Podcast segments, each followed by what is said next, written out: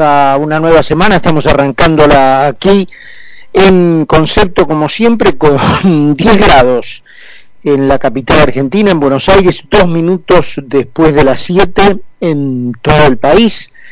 Em, como siempre vamos hasta las 8 de la noche, primero con un resumencito de lo más importante que ha ocurrido en el día, o en, en este caso lunes incluimos generalmente los comentarios y lo, lo, más destacado el fin de semana.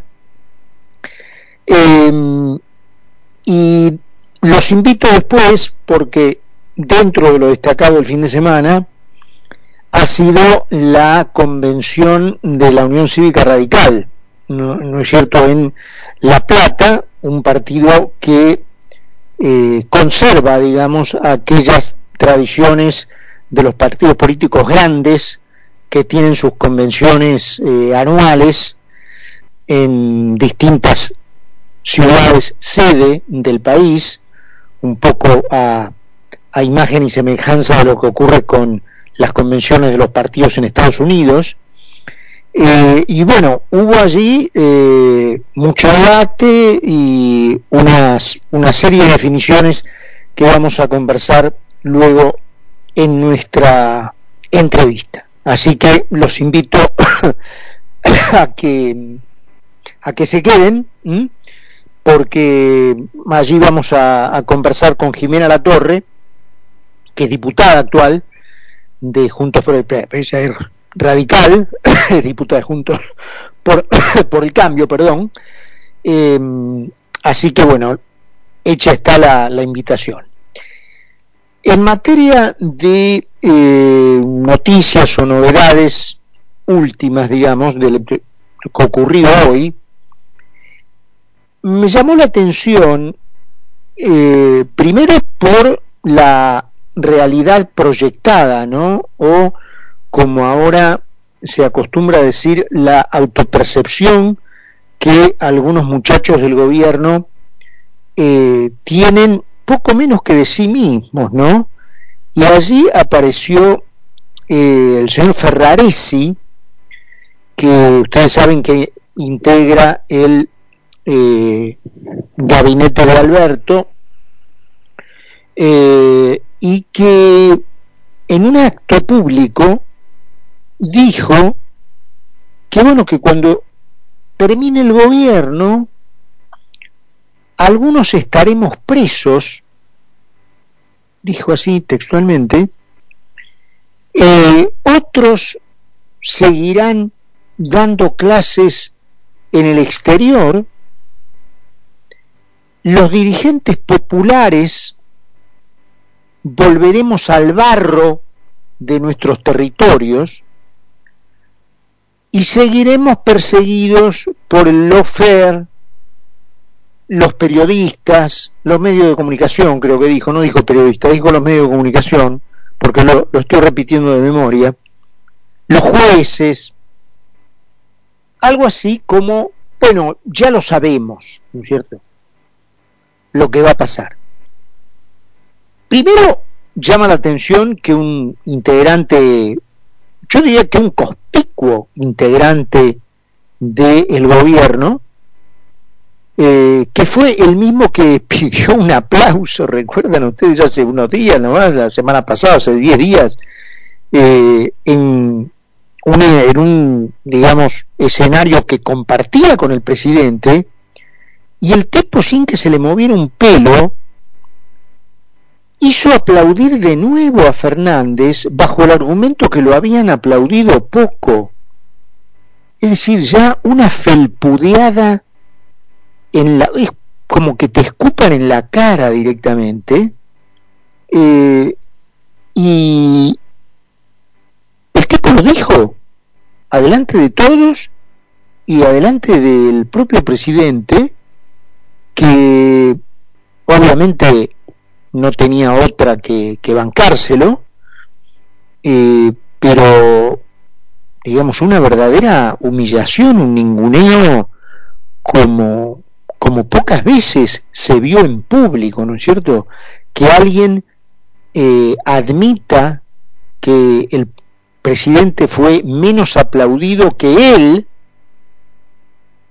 porque Ferraresi hablaba de él en esa ocasión, y entonces pidiera un nuevo aplauso, como una especie de empate en el aplausómetro. Una cosa de lo bueno, este mismo personaje, personaje dijo esta frase que un poco de memoria, pero no sale de ahí, ¿eh? puedo equivocar en un par de palabras, pero eh, desde ya la interpretación es esa. Eh, y creo que las palabras difieren poco de lo que textualmente dijo Ferraresi.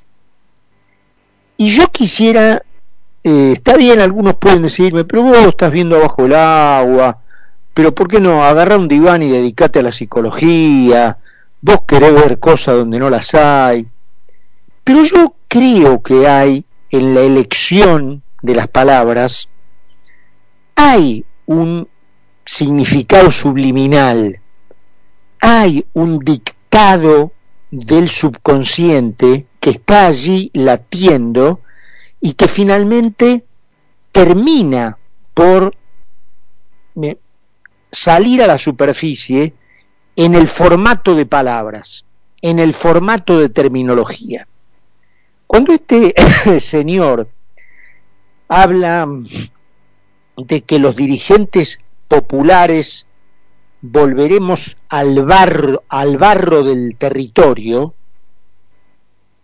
yo creo que está dando toda una definición, porque yo entiendo que puede referirse metafóricamente al llano, y él llama llano al barro del territorio.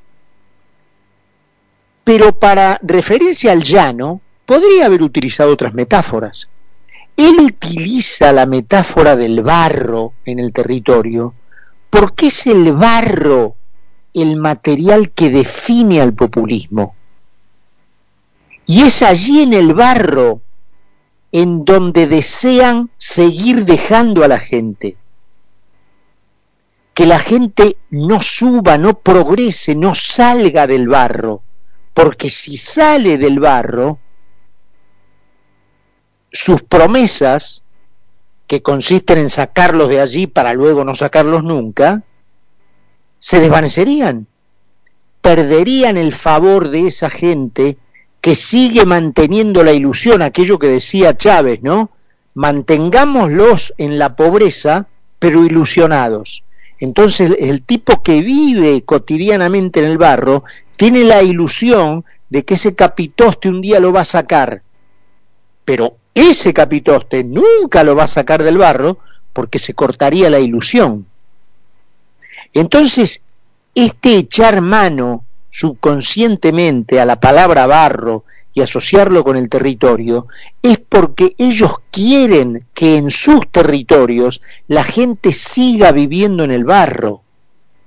Ustedes recuerdan una increíble frase de Cristina Fernández de Kirchner que eh, refiriéndose con el método preferido de ella, que es la indirecta, el sarcasmo barato, grasuliento, eh, sin jerarquía, eh, refiriéndose, por supuesto, sin nombrarla, a la ciudad de Buenos Aires y a su gobierno, dijo gobiernos que hacen veredas cada vez más brillantes, en tono de queja respecto de a quién se refería en ese momento, si bien con su arma preferida, que repito es la indirecta, pero no cabía ninguna duda que se estaba refiriendo al gobierno de la ciudad de Buenos Aires ya en manos de Rodríguez Larreta. ¿Y qué preferís? ¿Que un gobierno le entregue veredas de mierda a la gente? como la que le entrega tu partido, como la que le entrega tu, gobierno, como la que le entrega las ideas que vos defendés a la gente en los territorios que, vos gobernás y que gobiernan ustedes? ¿Ese barro de mierda querés que el gobierno le entregue a la gente? ¿Qué preferís? ¿Un gobierno que te entregue, que le entregue al pueblo, a ese con el que vos te llenás la boca, veredas cada vez más brillantes o veredas cada vez más de mierda? Es increíble, ¿no es cierto?, que el odio destilado de esta mujer haya llegado a tal límite que si no estuviera ciega por el resentimiento y el odio justamente, ella se hubiera dado cuenta que esa frase iba más en su propia contra que en su, que en su beneficio. Porque cualquiera con dos dedos de frente hubiera hecho el razonamiento que estoy haciendo yo. ¿Y qué preferís? ¿Que un gobierno trate de darte veredas cada vez más brillantes o veredas cada vez más de mierda, como las que me da vos? Si ella hubiera... Pero el, el odio, el resentimiento la ciega, y lo dijo. Y ahora es Ferraresi. Y otro punto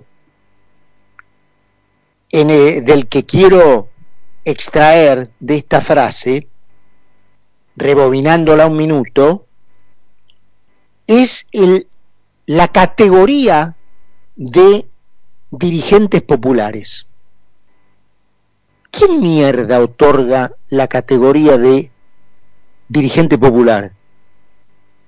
¿Qué extraña organización internacional concede la cocarda de dirigente popular? Ellos mismos. Ellos mismos se autoproclaman dirigentes populares y luego dicen que por ser dirigentes populares los persiguen. Entonces lo que hay contra ellos no son causas penales ni causas judiciales, sino persecuciones, porque ellos defienden al pueblo y los que están contra el pueblo los persiguen a ellos porque ellos defienden al pueblo. Una cosa increíble, una cosa de locos. Es decir, un tipo se autoproclama dirigente popular y luego también decreta que ser dirigente popular es causa suficiente para ser perseguido y que pueden hacer, que tienen, digamos, carta blanca para hacer cualquier cosa, porque en la medida en que se los ataque por hacer cualquier cosa, no se los estará atacando por hacer cualquier cosa, sino por ser dirigentes populares una cosa increíble, es decir, es haber encontrado, este, como Ponce de León, ¿no es cierto?, que buscaba la fuente de la juventud, esto han encontrado la fuente de la impunidad. Ellos se autoproclaman, se meten un sello ellos mismos, van ahí, viste, a una estación de subte, de estos tipos que, que hacen sello de goma, que están teniéndose la cabeza con el puño porque hace 42 años que no hacen un sello, llegan ahí y le dicen, haceme un sello, dirigente popular. Y ellos mismos se ponen el sello, dirigente popular. Y tras cartón dicen, a los dirigentes populares nos persiguen. Entonces lo que hay contra nosotros no son causas penales, son persecuciones. Una cosa de loco. Es una cosa de loco. Es increíble, increíble. El otro tema que nos saca y nos pone en la Argentina, porque hay que mirar, este, antes de eso, antes de eso, le, leería a eh, Ferraresi a ver qué opina de este asunto de los dirigentes populares. Por ejemplo, seguramente dentro de esta autocategorización de dirigentes populares, que ellos mismos se autoconceden, para Ferraresi estará el señor Chino Navarro. Chino Navarro es un, dirigente popular, ¿no es cierto? Bueno, Juan Navarro, el hijo de el Chino Navarro, acaba de ser nombrado y atenti con el cargo, porque creo que no alcanza no una tarjeta eh, personal, de presentación personal, no alcanza una cartulina de un metro cuadrado. El tipo acaba de ser nombrado Juan Navarro, el hijo del chino Navarro, dirigente popular, director de promoción de desarrollo sostenible de la Dirección Nacional de Transformación Digital y Desarrollo Sostenible del Instituto Nacional de Asociativismo y Economía Social. Un ladrón, un ladrón que encontró el filón para morder una tajada de los impuestos que paga la gente, vía un sueldo del Estado, como director de promoción de desarrollo sostenible de la Dirección Nacional de Transformación Digital y Desarrollo Sostenible del Instituto Nacional de Asociativismo y Economía Social. Un ladri, dirigente popular.